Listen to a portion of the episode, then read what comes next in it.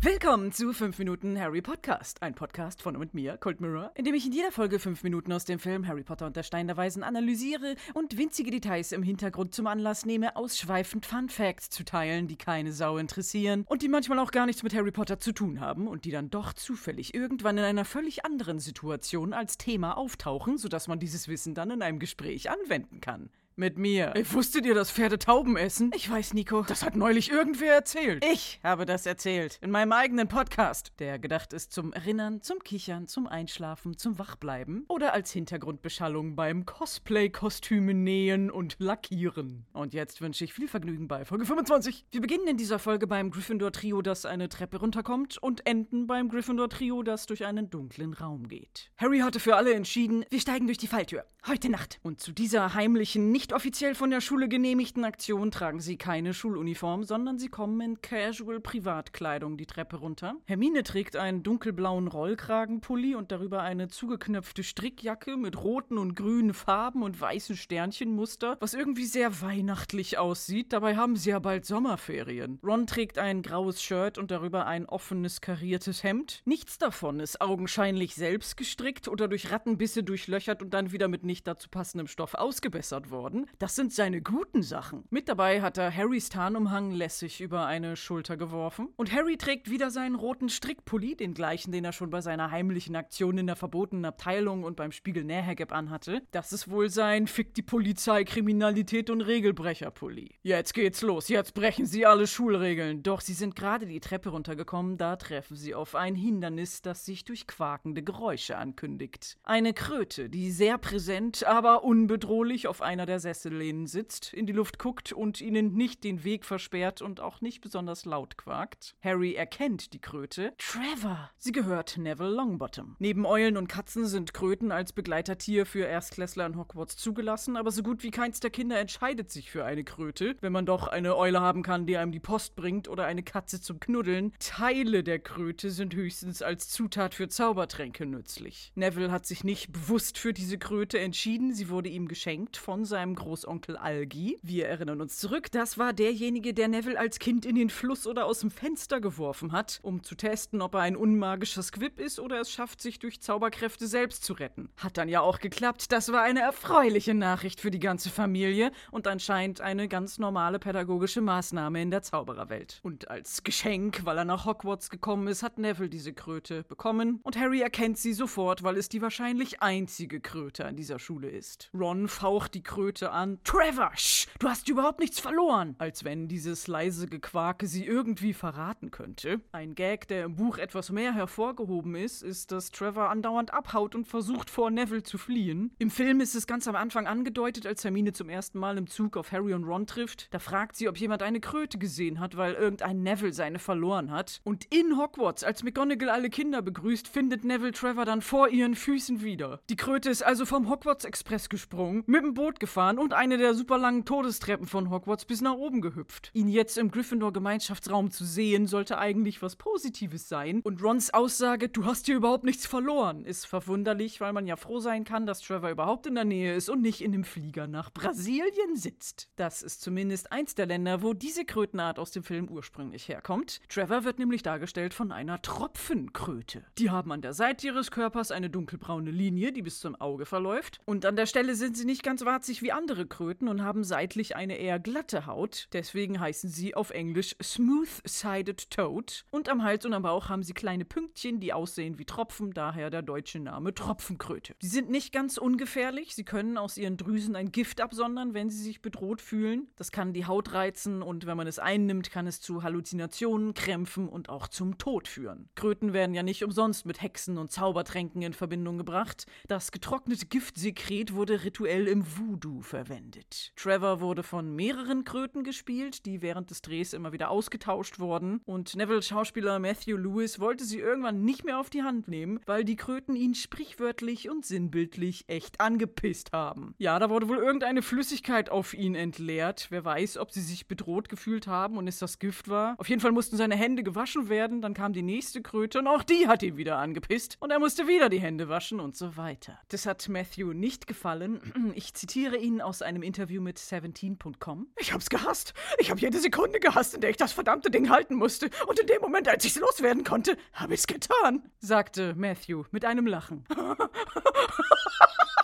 Und deshalb ist Trevor in den späteren Filmen nicht mehr zu sehen und durch einen Kaktus ausgetauscht worden, weil Matthew einfach keinen Bock mehr auf die ganze Krötenpisse hatte. Abgesehen von diesen kleinen Malören hat man sich aber die Mühe gemacht, dass es den Krötendarstellern halbwegs gut geht. Die kommen ja aus dem Regenwald, deshalb hatten sie ein warmes, feuchtes Terrarium, das mit Moos ausgelegt war. Da wurden sie nur kurz für ihre jeweiligen Szenen rausgenommen und dann wieder sofort zurückgesetzt. Und vielleicht hat Ron das ja gemeint. Trevor, sch, warum sitzt du hier auf dem Sessel? Das hier ist gar keine geeignete Umgebung für eine ganz normale normale, nicht magische Kröte. Du brauchst ein Terrarium mit geregelter Temperatur und Feuchtigkeit. Du hast hier überhaupt nichts verloren. Und wie so ein Bösewicht, der die ganze Zeit auf den richtigen Moment gewartet hat, dreht sich Neville vom Sessel um und sagt: Ihr habt hier auch nichts verloren. Die ganze Nacht über hat er in der Dunkelheit hier gesessen, nur um sich jetzt in diesem Moment zu ihnen umzudrehen und diesen One-Liner zu bringen. Neville will nicht, dass sie sich rausschleichen und Gryffindor Ärger machen. Er will sie um jeden Preis aufhalten und sagt: Ich.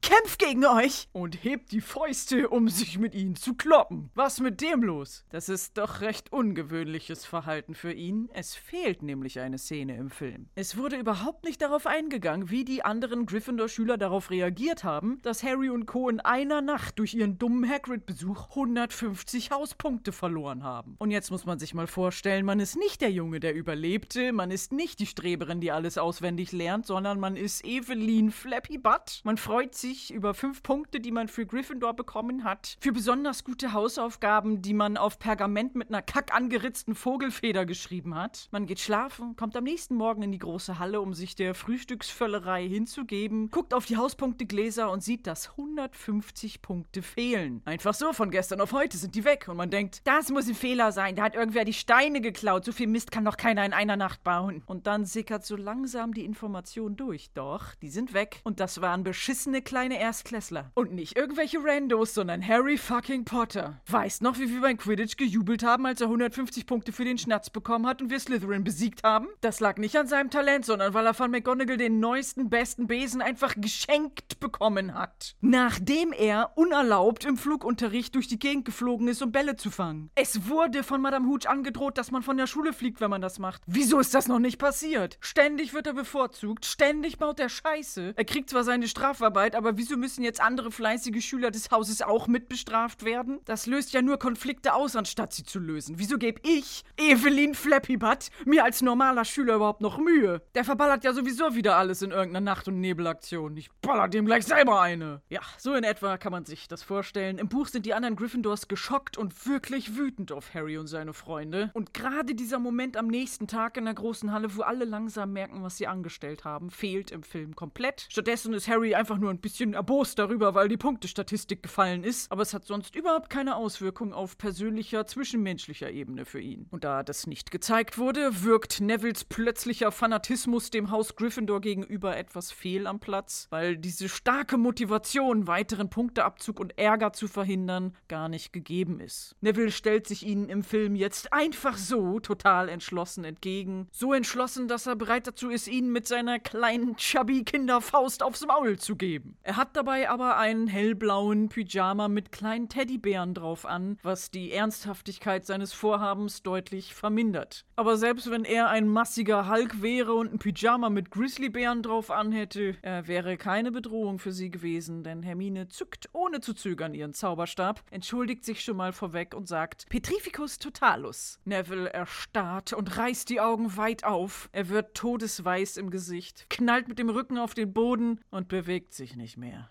Da hat Hermine mal eben Neville eiskalt ermordet. Petrificus totalus klingt wieder nach Fake-Latein. Ist es auch ein bisschen. Petri kommt vom Wortstamm Petra, was Stein oder Felsen bedeutet. Ficus leitet sich ab vom lateinischen Wort faccere für tun, machen. Und totalus gibt's nicht, aber totalis und das bedeutet ganz, vollständig. Petrificus totalus heißt also grob übersetzt vollständig zu Stein machen. Neville ist also gar nicht tot, sondern nur versteinert. Dafür, dass Hermine so regelbewusst ist und Rons lustiges Zauberschach als barbarisch bezeichnet hat, ist sie selbst manchmal ganz schön gruselig. Und nachdem Ron den wie tot erstarrten am Boden liegenden Neville sieht, kommentiert er das auch. Er findet sie brillant, aber gruselig. Sie setzt Lehrer in Flammen, sie verhext andere Kinder zu Stein, wenn sie sich ihr in den Weg stellen. Und wer weiß, was sie noch alles für grausame Zaubersprüche drauf hat, die eigentlich nur für ältere Jahrgangsstufen gedacht sind, aber die sie mal eben auswendig gelernt hat. Hermine ist unberechenbar und gefährlich. Fun Fact: Die Person, die hier wie versteinert mit dem Rücken auf den Boden gekracht ist, ist nicht Matthew Lewis, sondern Tolga Keenan. Ein zum Zeitpunkt des Drehs etwa zehn Jahre altes Stunt-Double, speziell für Kinder-Hinfallszenen. Er hat auch für Daniel Radcliffe Stunts gemacht, zum Beispiel als Harry im Zoo vor dem Schlangengehege von Dudley zur Seite geschubst wurde und auf den harten Steinboden fallen musste. Da kann man sich ja bei wehtun. Und bei dieser Szene hier mit Neville war es noch ein bisschen schwieriger, weil er nicht mit der Schulter abrollen konnte, sondern boom, nach hinten weg, ganz flach, mit an die Seite gepressten Armen auf den Rücken fällt und sich auch ein bisschen am Boden den Kopf stößt. Aber in dem Moment, wo er es geschafft hat, fand er es total toll, hat es gleich dreimal hintereinander gemacht, was dann dazu geführt hat, dass er in den späteren Harry Potter-Filmen weiter Stunts machen wollte. Und mit genau diesem Stunt, dem nach hinten wegfallen, hat er wohl echt alle beeindruckt, denn es gibt eine ähnliche Szene im Film Fantastische Tierwesen. Als Newt Scamander und Kowalski in die Bank einbrechen, da lähmt Newt mit Petrificus Totalus den Banktypi, der daraufhin auch pff, nach hinten wegfällt. Das war zwar ein anderes Stunt-Double, aber es wurde vom Producer trotzdem als der Tolga-Gag bezeichnet.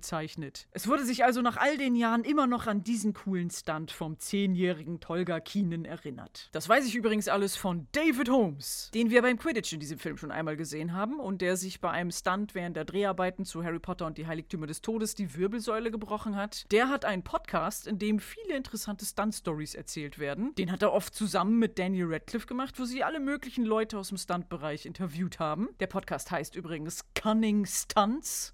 Ein wunderbarer Titel, bei dem man aufpassen muss, dass man sich nicht verhaspelt und die Anfangsbuchstaben vertauscht. Daniel hat sich auch manchmal an ein paar Stunts versucht. Zum Beispiel in Kammer des Schreckens beim Zauberduell, als er gegen Draco kämpft. Das durch die Luft geschleudert werden hat er nicht gemacht, aber das auf den Tisch fallen war er selber. Und er weiß noch, wie weh das getan hat. Dabei hat er nur den einfachen Part gemacht. Das ist schon ein sehr fordernder Job. Stunt-Leute riskieren immer wieder ihre Gesundheit für den Film, indem sie dann nur ein paar Sekunden vorkommen. Damit so eine Szene hier wie Neville fällt um ein bisschen cooler aussieht. Es ist ein wichtiges Element und gehört für mich auch zur Magie des Films. In extremer Vogelperspektive schauen wir nach unten auf den am Boden liegenden Neville. Harry, Hermine und Ron entschuldigen sich etwas kleinlaut nacheinander im Vorbeigehen bei ihm und verlassen dann endgültig den Gemeinschaftsraum, den wir in diesem Film zum letzten Mal sehen. Schauen wir mal, ob wir aus dieser Vogelperspektive noch ein paar interessante Sachen entdecken. Er ist etwas dunkler als sonst, da kein Feuer im Kamin brennt, aber er ist deshalb deshalb nicht weniger gemütlich. Ist nicht der schlechteste Ort, um versteinert auf dem Boden rumzuliegen. Zumindest ist da ja noch der große Teppich. Kröte Trevor sitzt immer noch auf der Sessellehne. So gut wie jeder Sessel ist unterschiedlich und alles ist dekoriert mit nicht zueinander passenden Kissen. Es sieht nicht aus wie ehrwürdige Schlosseinrichtungen, sondern wie ein Second-Hand-Möbelladen. Alles ist ein bisschen abgenutzt und wahrscheinlich so durchgesessen und weich, dass man drin versinkt, wenn man sich hinsetzt. Das Einzige, was alles verbindet, ist die samtig rote Farbe. Der ganze Raum ist gedacht als krasser Kontrast zu Harrys vorheriger Lebenssituation im Schrank unter der Treppe bei den Dursleys. Statt eng, kalt und einsam wirkt dieser Raum einladend und vermittelt Geborgenheit. Als Harry zum ersten Mal diesen Raum betreten hat, gab es einen Sesselkreis um ein Schachbrett herum. An der Stelle steht nun eine Art Teeservice mit ein paar Goldkelchen. Daneben ist ein Schränkchen mit Büchern, einem Goldkelch, einer Lampe und einem goldenen Teller, auf dem Bonbons liegen. Und ich bin mir zu 99,99% sicher, dass es Dumbledores geliebte Zitronenbonbons sind, von denen er an Halloween eine ganze Schüssel voll nur bei sich stehen hatte. Die Tische der Kinder hatten viele, viele andere diverse Süßigkeiten, aber die Zitronenbonbons waren allein für ihn. Sehr nett von ihm, da jetzt viele Monate später ein Paar mit den Gryffindors zu teilen. Überaus großzügig. Daneben an der Wand ist wieder mal der Wandteppich Lady and the Unicorn zu sehen, diesmal sogar mit sichtbarem Einhorn. Allerdings ist sein Horn von einem Porträt verdeckt. Ja, und das war's mit allem, was man aus der Vogelperspektive entdecken kann. Eine Sache fand ich aber noch sehr witzig in einer anderen Einstellung. Als Neville vom Sessel aufsteht, um das Trio aufzuhalten, sieht man hinter ihm an der Wand eine Pinnwand stehen, wo von den Schülern Zettel mit Notizen und Bildern angepinnt worden sind. Es ist die gleiche, die auch schon an Weihnachten zu sehen war, da war sie voll mit Weihnachtsbildern. Diesmal sind neue Zettel dran und das ist nur ein paar Sekunden zu sehen, aber ich liebe diese kleinen Details und ich wollte unbedingt wissen, was da drauf steht. Es ist leider sehr unscharf, aber auf Pottermore gab es von dieser Pinnwand eine größere Version zu sehen. Und die Zettel, die da dran sind, sind, glaube ich, von Leuten gebastelt worden, die nicht ganz so viel Harry Potter Wissen hatten. Es fängt erstmal harmlos an. Ganz oben in der Mitte ist ein Zettel, auf dem steht Gryffindor. Für den Fall, dass die Kinder vergessen haben, in welchem Haus sie sind. Dann eine Notiz mit Potion Rules, Zaubertrankregeln. Weiß nicht, warum das hier hängt und nicht beim Zaubertrankunterricht. Irgendwer in Gryffindor scheint besessen von Zaubertränken zu sein und hat da einige Zettel mit dem Thema angepinnt. Sowohl Regeln als auch Zeichnungen von Zaubertränken und bebilderte Anleitungen und eine Warnung, Dangerous Potions. Und dann dachte ich, Moment, es müssen ja nicht nur Schüler was daran pinnen. Das können ja auch Notizen von Lehrern für die Schüler sein. Vielleicht war das Snape, der mit Buntstiften ganz kreativ seine Zaubertrankregeln in jedem Haus an die Pinnwand gebappt hat. Da wäre ich aber auch ein verbitterter Arsch, wenn ich mir so viel Mühe gebe mit großen Anfangsbuchstaben und selbstgemalten Hogwarts-Logo und kleinen bunten Bildern dazu und allem. Und es hält sich gar keiner dran. Ich hab's doch extra aufgemalt. Dann gibt's einen Zettel mit den Top 5 Spells, den Top 5 Zaubersprüchen. Man sieht leider nicht, was es ist. Die Schrift ist zu klein. Das war alles noch okay, aber jetzt wird's weird. Es gibt ein gemaltes Bild von einem Zauberer und darüber steht Dresscode. Also wie man sich zu kleiden hat. Und laut diesem Dresscode muss man auf jeden Fall einen blauen Spitzhut, eine rote Robe und einen lila Umhang mit Sternchen drauf anhaben. Da hält sich offensichtlich niemand dran. Vielleicht hat Dumbledore diesen Zettel gemalt. Apropos Dumbledore, es gibt noch einen Zettel, auf dem Hausaufgaben-Nachhilfe angeboten wird. Machen Hausaufgaben dich fertig. Du kriegst sie einfach nicht hin. Dann sende eine Eule an Albus Dumbledore. Ja, anscheinend gibt Dumbledore höchst selbst jeden Freitag Nachhilfeunterricht. Kannst ihm eine Eule schicken oder ihn auch anrufen, denn ganz unten steht eine Telefonnummer. Und der merkwürdigste und auch schönste Zettel von allen ist ein Hilfegesuch. Jeder Buchstabe ist in einer anderen Farbe geschrieben und der Text lautet wie folgt: Verloren. Ein lilanes Pflegemagischer Geschöpfe-Textbuch und ein verbogener Zauberstab. Falls gefunden, kontaktiere bitte Neville Granger in Gryffindor. What? Ich würde fast mal behaupten, die Setdekorateure haben irgendwelchen Kindern, die sich vage für Harry Potter interessieren, Papier in die Hand gedrückt und gesagt: Hey, willst du was für den Film designen? Denk dir alles Mögliche aus. Okay, Zaubertrankbilder, Zaubertrankanleitung, Zaubertrankregeln, reicht. Okay, das reicht. Da haben wir jetzt genug von. Eigentlich ist es ja der Gemeinschaftsraum und es sollen Notizen von Schülern für andere Schüler sein. Ich kenne die Schüler gar nicht. Ach, orientier dich einfach an den vorhandenen Hauptcharakternamen und denk dir einen eigenen aus, ja? Okay, Neville Granger. Ja, super, das hänge ich auf. Scheiß drauf, das sieht sowieso keiner. Als Filmfehler würde ich das jetzt aber nicht gelten lassen. Dafür ist es zu klein und unscharf im Film. Es scheint aber im Nachhinein jemandem als Fehler aufgefallen zu sein. Denn in meinem wundervollen fetten Buch Harry Potter Page to Screen ist auch ein Bild von dieser Pinnwand. Da ist aber was wegretuschiert worden und statt Neville Granger in Gryffindor steht da einfach nur Neville in Gryffindor. Nicht so wirklich Filmfehler. Wobei mit Nevilles Nachnamen ist es so eine Sache. Die Harry Potter Bücher wurden ja in sehr viele Sprachen übersetzt. Und die englischen Namen der Schüler wurden manchmal mit übersetzt, sodass sich die doch meist kindliche Leserschaft damit mehr identifizieren konnte. Eigennamen zu übersetzen finde ich immer blöd, wobei ich bei niederländischen Auge zudrücke, weil es so schön klingt. Da heißt Neville Longbottom Marcel Lubbermans. Und auch die deutsche Erstausgabe des ersten Buches ist von Eigennamenübersetzungen betroffen. Zumindest sagt Hagrid am Anfang, er hat das Motorrad, mit dem er Harry abgeholt hat, vom jungen Sirius Schwarz. Kommt auch so vor im Hörbuch, gelesen von Rufus Beck. Könnt ihr mal nachschauen, ob das auch in eurer Buchausgabe so ist. Und in eben dieser Erstausgabe wurde Nevilles Nachname ein bisschen falsch übersetzt. Allerdings nur im neunten Kapitel. Die Slytherins machen sich während der Flugstunde über ihn lustig und nennen ihn eigentlich auf Englisch Longbottom, aber in der deutschen Ausgabe wurde das übersetzt mit dem Schimpfwort Lahmarsch. Denn Bottom heißt ja grob übersetzt Hintern. Und genau das ist auch im Film passiert. In der Flugstunde, als Draco sich mit Harry anlegt und Neville's Erinner mich verstecken will, sagt er auf Englisch I think I leave it somewhere for Longbottom to find. Und auf Deutsch wurde das zu Ich glaube, ich versteck's. Der Lahmarsch kann es selbst holen. Neville Lahmarsch ist schon ziemlich hart, aber es gibt eine noch bessere Übersetzung. Die norwegische Version.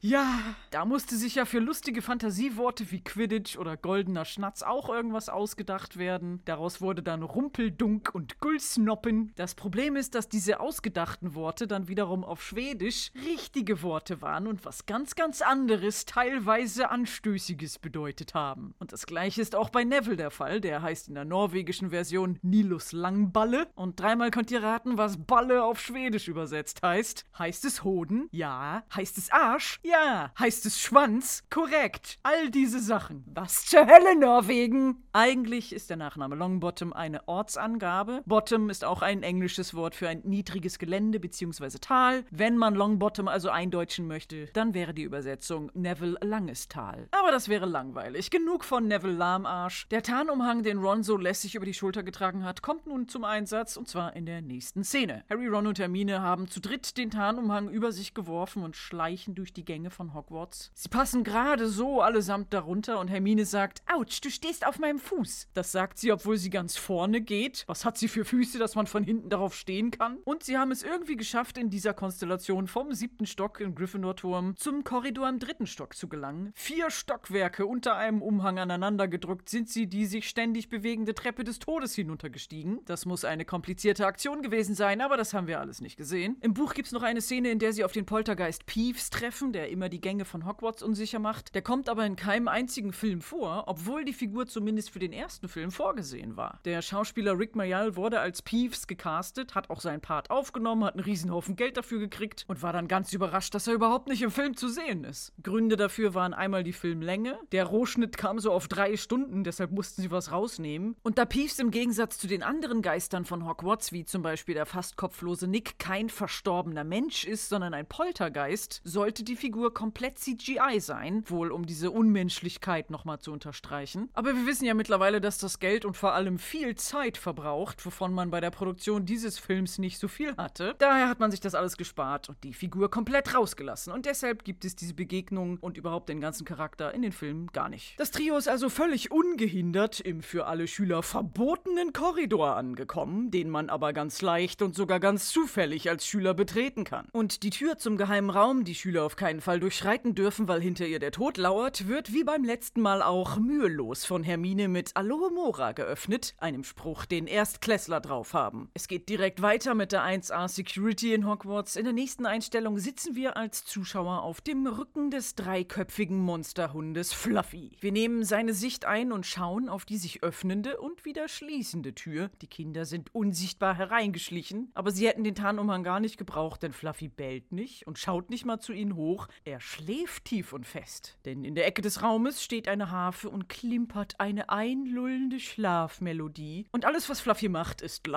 schnarchen. Er atmet dabei so stark aus, dass es den Tarnumhang von den Kindern wegbläst. Spinnweben und Staub fliegen im Raum umher und Ron kriegt den Großteil von Hermines Haaren ins Gesicht gepustet. Sie sind ganz überrascht, dass Fluffy schon schläft und Harry stellt erbost fest, Snape war schon hier. Er hat die Harfe verhext. Ja, Harry, was wäre denn dein Plan gewesen, wenn ihr als erster hier angekommen wärt? Mit dem Tarnumhang durch die Tür und dann am wachen Fluffy vorbeischleichen? Es macht überhaupt keinen Sinn. Es fehlt nämlich schon wieder eine Sache. Harry hat von Hagrid eigentlich zu Weihnachten eine selbstgeschnitzte Flöte geschenkt bekommen. Das stand zumindest mal im Drehbuch, wurde auch gefilmt, aber irgendwer hat sich entschlossen, alle Szenen mit der Flöte komplett aus dem Film zu streichen, obwohl sie gerade für diese Szene ein wichtiges Element ist. Im Buch nimmt Harry die Flöte mit, die Kinder sehen, die Tür ist schon offen und Fluffy ist wach. Vor ihm liegt eine kleine Harfe, die spielt nix, aber dadurch wissen sie, dass schon jemand hier war. Und dann fängt Harry an, die Flöte zu spielen, bis Fluffy eingeschlafen ist. Hermine spielt weiter, bis sie alle durch die Falltür gesprungen sind. Ihnen passiert überhaupt nichts, weil sie den Plan, mit der Flöte an Fluffy vorbeizukommen, gut durchdacht haben. Im Film ist die Wichtigkeit der Flöte irgendwann flöten gegangen. Sie kommt gar nicht vor, stattdessen sind die Kinder unvorbereitet in den Raum gegangen, wissen, dass man Fluffy ein Lied vorspielen muss. Harry hat die Flöte nie bekommen, aber sie nehmen auch nichts anderes als Instrument mit. Was wollten sie denn machen? Ein Lied singen? Was für ein Glück, dass jemand schon da war und die Harfe spielt. Was ist denn das für ein Plan gewesen, Harry? Im alten Drehbuch stand bei dieser Szene noch, dass Harry die Flöte hervorholt und sagt, die brauchen wir jetzt wohl nicht mehr. Es wäre ein Satz gewesen, um zu zeigen, dass die Kinder nicht komplett leichtsinnig und bescheuert sind. Aber vom drei Stunden Rohschnitt des Films musste irgendwas raus. Die Flöte war wohl Teil davon. Was ich aber witzig finde, im Drehbuch steht auch, dass in diesem Raum eine Tiny Harp ist. Eine winzige Harfe. Das wurde etwas geändert. Im Film ist es keine kleine Handharfe, die man gut mit sich rumtragen kann, sondern eine riesige freistehende Konzertharfe mit fettem Resonanzkörper, mit vergoldeten Schnitzereien im Sockel, mit Rankenmotiven und geflügelten Frauengestalten, die mit einem Korb auf ihrem Kopf ein weiteres Element des Sockels tragen, auf dem kleine Engelchen abgebildet sind, die Harfe spielen und Tentakel als Beine haben. Des Weiteren hat die Harfe kleine Standfüße in Form von Löwenpfoten. Es ist eine antike Konzertharfe entworfen von Sébastien Erard aus dem Jahr 1810, die 1,70 Meter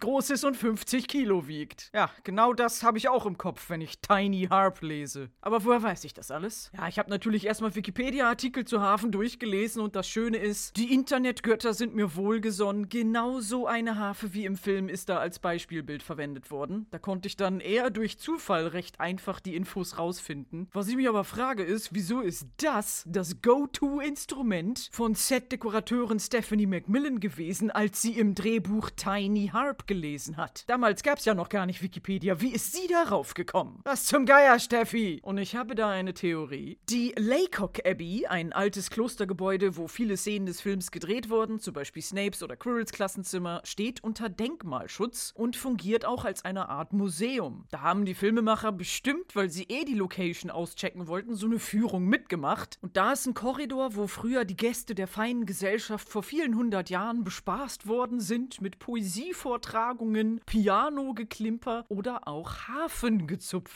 Und genau so eine Harfe wie im Film steht da in der Laycock Abbey als Teil der Museumsführung. Und ich wette 10 Euro bar auf die Kralle, dass die Steffi das gesehen hat, ins Drehbuch geguckt hat und meinte, hey, wir brauchen noch eine Harfe. Guck hier, die Engel mit den Tentakeln, Löwenfüßchen als Stütze. Oh mein Gott, die Tretpedale unten haben so blitzförmige Öffnungen. Die Harfe brauchen wir, die nehmen wir. Sie kostet 10.000 Euro, scheißegal. Sie passt so gut in unsere Ästhetik. Hat Cash Money auf den Tisch gelegt und sich direkt so eine gekauft. Es ist nicht exakt dieselbe Harfe, die Farbe vom Rücken, von dem Resonanzkörper ist ein bisschen anders. Ich habe mal online geguckt, was sowas kostet. Da reichen die Preise von 5.000 bis 20.000 Euro, je nachdem, wie gut sie hergerichtet sind, aber es ist auf jeden Fall ein 200 Jahre altes Instrument. Vielleicht ist es nur ein Nachbau, aber es gab ja schon Instanzen, wo die Steffi der Ästhetik wegen Originalmöbel aus Klostern für den Film benutzt hat. Und obwohl sie nur für diese eine Szene eine Harfe gebraucht haben, bin ich mir ziemlich sicher, dass sie sie nicht nur ausgeliehen und nach dem Dreh wieder zurückgegeben haben, weil es nämlich nicht das letzte Mal in dieser Filmreihe ist, dass wir die Harfe sehen. Sie hat einen winzigen Gastauftritt in Harry Potter und der Halbblutprinz. Da steht sie im Hintergrund als Teil von diversem anderen Zeug im Raum der Wünsche. Sie ist also all die Jahre lang im Besitz der Dekoabteilung geblieben und für den sechsten Film nochmal zusammen mit allem anderen Dekokram, den sie schon lange nicht mehr benutzt haben, wieder rausgeholt worden. Ja, das ist nun also Stephanie Macmillans Vorstellung von einer winzigen Harfe gewesen. Jetzt mal so auf die Immersion des Films bezogen. Wir wissen ja, dass gar nicht Snape der Ultrabösewicht der Geschichte ist, sondern Quirrell. Das erste, woran er denkt, wenn ihm gesagt wird, er muss Musik vorspielen, ist eine Konzertharfe? Was ist das für eine auffällige Aktion, die in den dritten Stock zu bringen? Er muss sie ja auch erstmal in den Raum mit Fluffy reinkriegen, dessen Mäuler auf jeden Fall bis zur Tür reichen. Wie hat er sie reinbekommen? Wo hat er sie her? Ich mache mir mal wieder zu viele Gedanken, denn natürlich ist diese stehende Konzertharfe ein visuell beeindruckenderes Bild als eine rumliegende Handharfe und sie fügt sich in die eh schon ausschweifend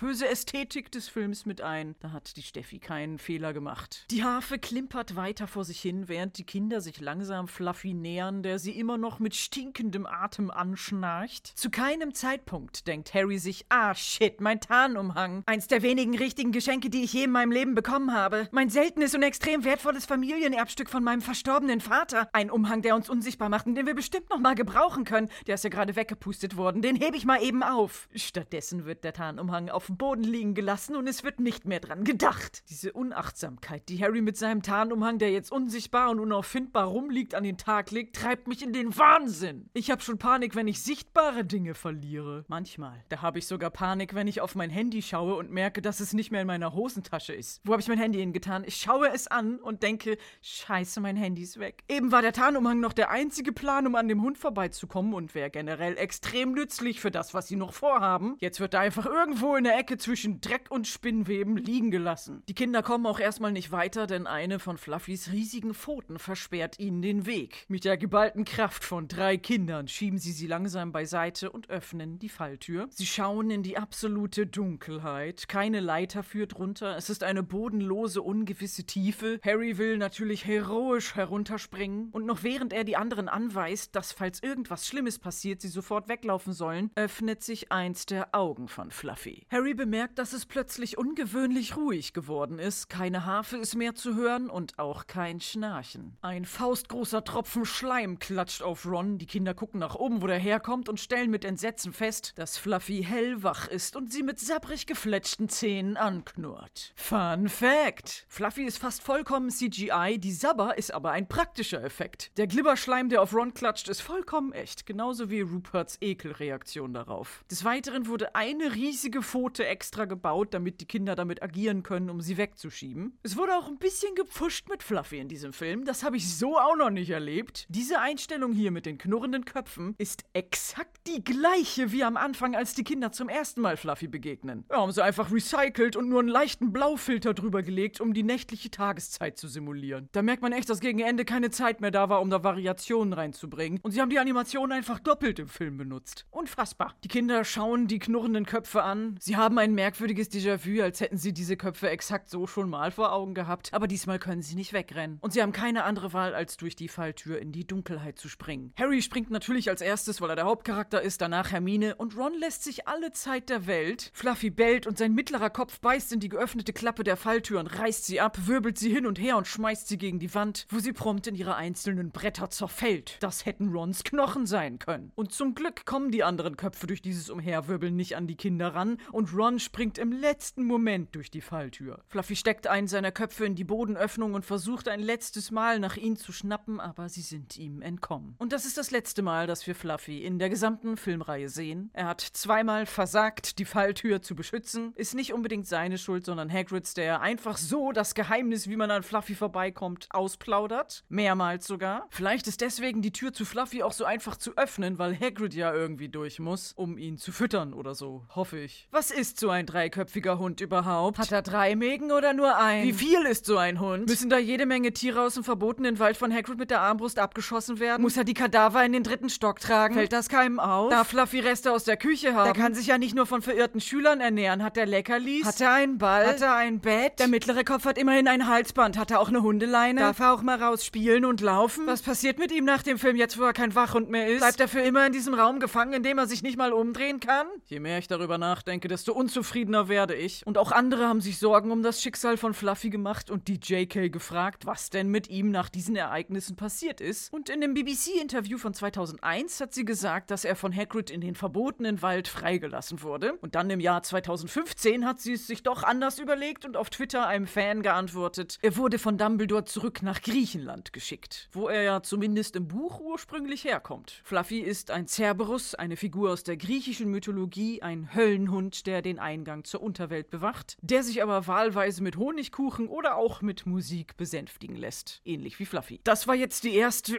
Sicherheitsinstanz, um den Stein der Weisen zu schützen. Die zweite folgt sogleich. Ron fällt in die Tiefe und schreit. Ganz unten liegen schon Harry und Hermine unverletzt auf schwarzem, feuchtem Wurzelwerk, das weich genug ist, um auch Rons Sturz abzumildern. Er landet mit dem Arsch zuerst und bleibt ganz verwirrt sitzen. Rupert Grint durfte hier sogar seinen eigenen Stunt machen. Er wurde hochgehoben mit Sicherheitsseilen und dann haben sie ihn aus großer Höhe einfach runterfallen lassen. Und wenn sie das schon erlaubt haben, dann kann man sich sicher sein, dass die Wurzeln in Realität wirklich, wirklich weich waren. Denn man will ja nicht, dass sich eins der Hauptdarsteller Kinder während der Dreharbeiten den Arsch bricht. Also nicht aus Mitgefühl, sondern weil das wertvolle Produktionszeit kosten würde. Aber es hat Rupert sehr viel Spaß gemacht, obwohl er Höhenangst hatte. Und auch Rons Todesangst von eben wandelt sich in kindliche Freude um, als er merkt, dass er noch am Leben ist und dass zum Glück dieses komische Pflanzendings hier war. Doch diese Freude ändert sich sofort wieder zurück in Angst, denn die Pflanze wächst hier nicht, um eventuell durch die Falltür stürzende Leute zu retten. Oh nein, sie ist dazu da, um diejenigen zu töten, die es schaffen, durch die Falltür zu kommen. Die Wurzeln fangen an, sich zu bewegen und ihre schleimig knarzenden Tentakeln schlingen sich um die Kinder. Harry reißt mit aller Kraft an Wurzeln, die seine Beine einklemmen, aber sie bewegen sich kein Stück. Ron und Hermine werden von so vielen Wurzeln umringt, dass sie sich überhaupt nicht mehr bewegen können. Und schon in wenigen Sekunden sind sie alle von Kopf bis Fuß eingewickelt. Selbst in dieser lebensbedrohlichen Situation kann Hermine nicht anders und muss unfassbar neunmal klug ihr Wissen mitteilen. Und sie erklärt, das ist eine Teufelsschlinge. Ihr müsst euch entspannen, sonst bringt sie euch noch schneller um. Diese Erklärung hilft Ron leider nicht dabei, sich zu entspannen. Es hilft auch nicht, dass Hermine langsam von den Tentakeln in den Boden hinabgezogen wird, bis sie versunken ist. Harry und Ron schreien nach ihr und sind kurz in dem Glauben, dass ihre beste Freundin gerade den grausamen Erstickungstod gestorben ist. Da hören sie plötzlich wieder ihre Stimme. Sie ist gar nicht im Erdboden gefangen, sondern steht in einem großen Hohlraum unter ihnen. Völlig frei von Tentakeln und sie ruft wieder zu ihnen hoch, dass sie sich entspannen sollen. Harry hört als einziger auf sie, kneift die Augen zusammen und mit extrem unentspannten Gesichtszügen denkt er an was Entspannendes, sodass die Tentakeln auch ihn in die Tiefe ziehen und neben Hermine fallen lassen. Ganz allein gelassen und von Tentakeln umringt, bekommt Ron Panik. Er kann sich nicht entspannen, schreit um Hilfe, bis die Tentakeln sich um sein Gesicht und seinen Mund wickeln. Oh je,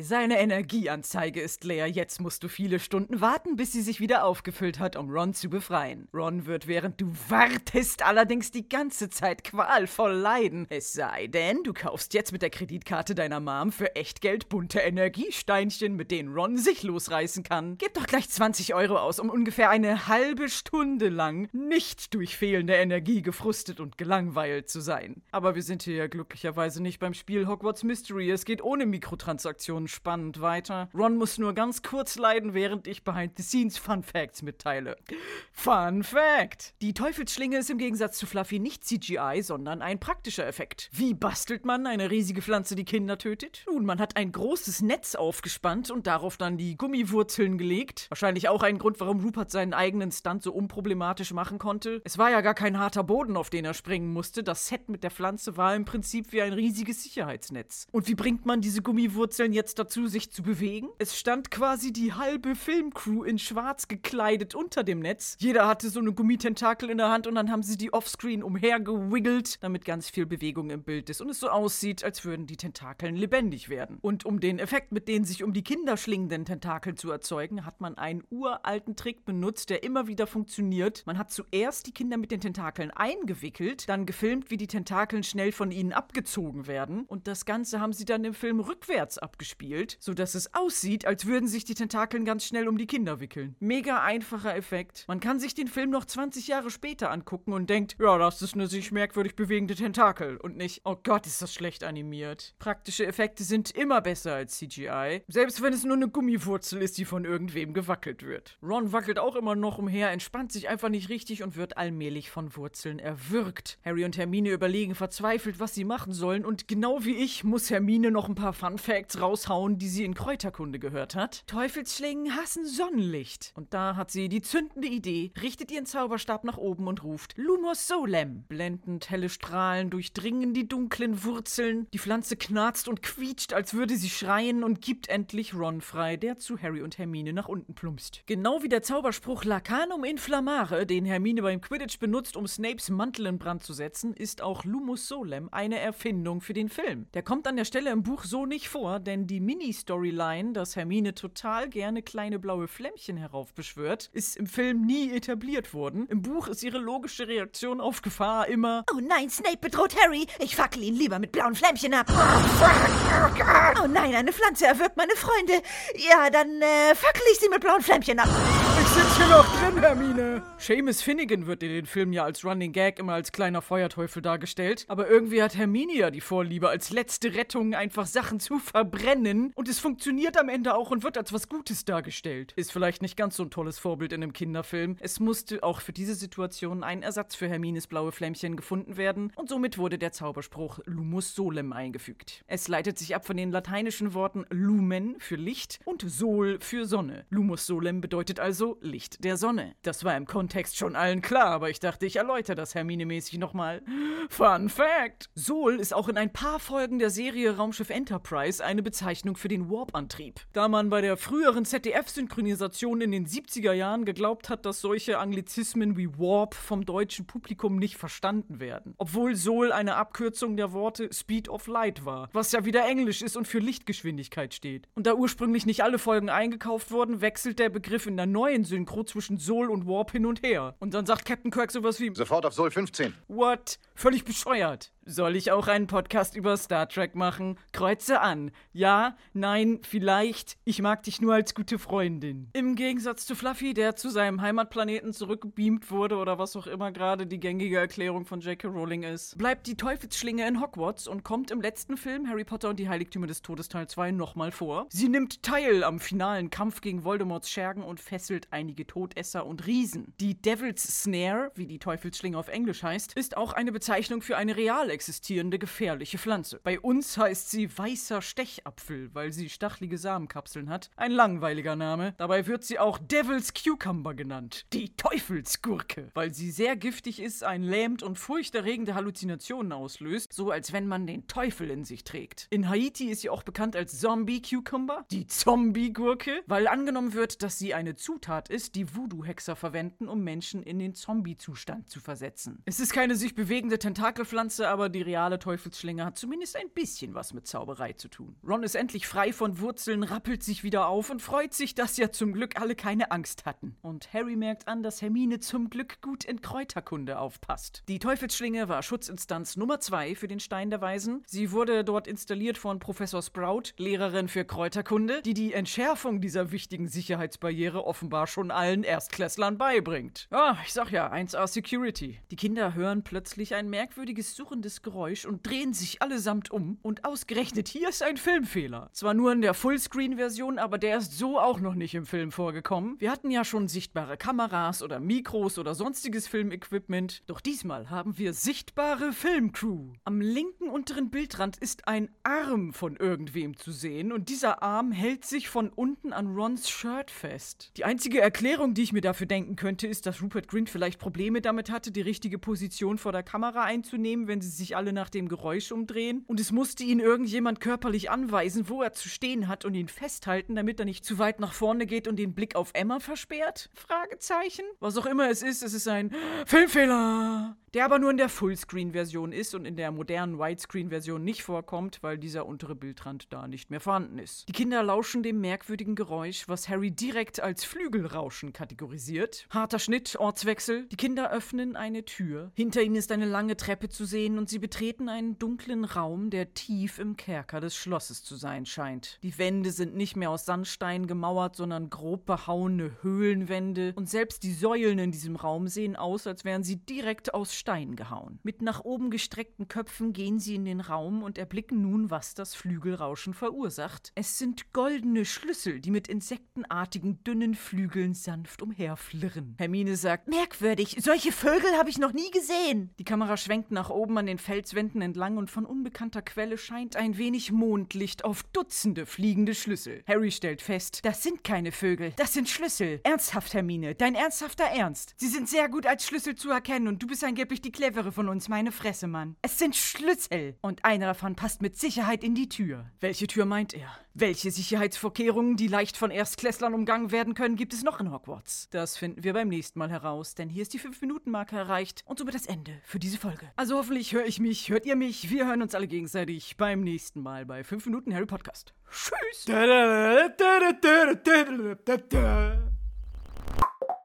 Das war ein Podcast von Funk.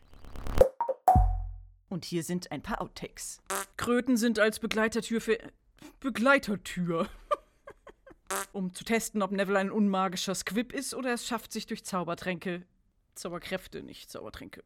Ja, trink einfach was, wenn du aus dem Fenster fällst. Hast ja alle Zeit der Welt. Und deshalb ist Neville nicht mehr in den späteren Filmen zu sehen. Und durch den Kaktus ausgetauscht. Als Newt Scamander und Kowalski in die Bank einbrechen, da lähmt Newt. Newt. Newt.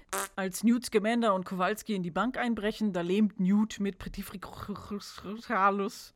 Es ist leider sehr unscharf, aber auf Pottermore gab es von dieser Pinnwand eine größere Version zu sehen. Ich sag immer Pottermore, aber es heißt ja eigentlich Wizarding World. Mein Gehirn weigert sich, das anzunehmen. Pottermore, drei Silben. Wizarding World, vier Silben. Ich habe keine Zeit in meinem Leben dafür, das auszusprechen. Die Teufelsschlinge ist im Gegensatz zu Fluffy nicht CGI. CGI.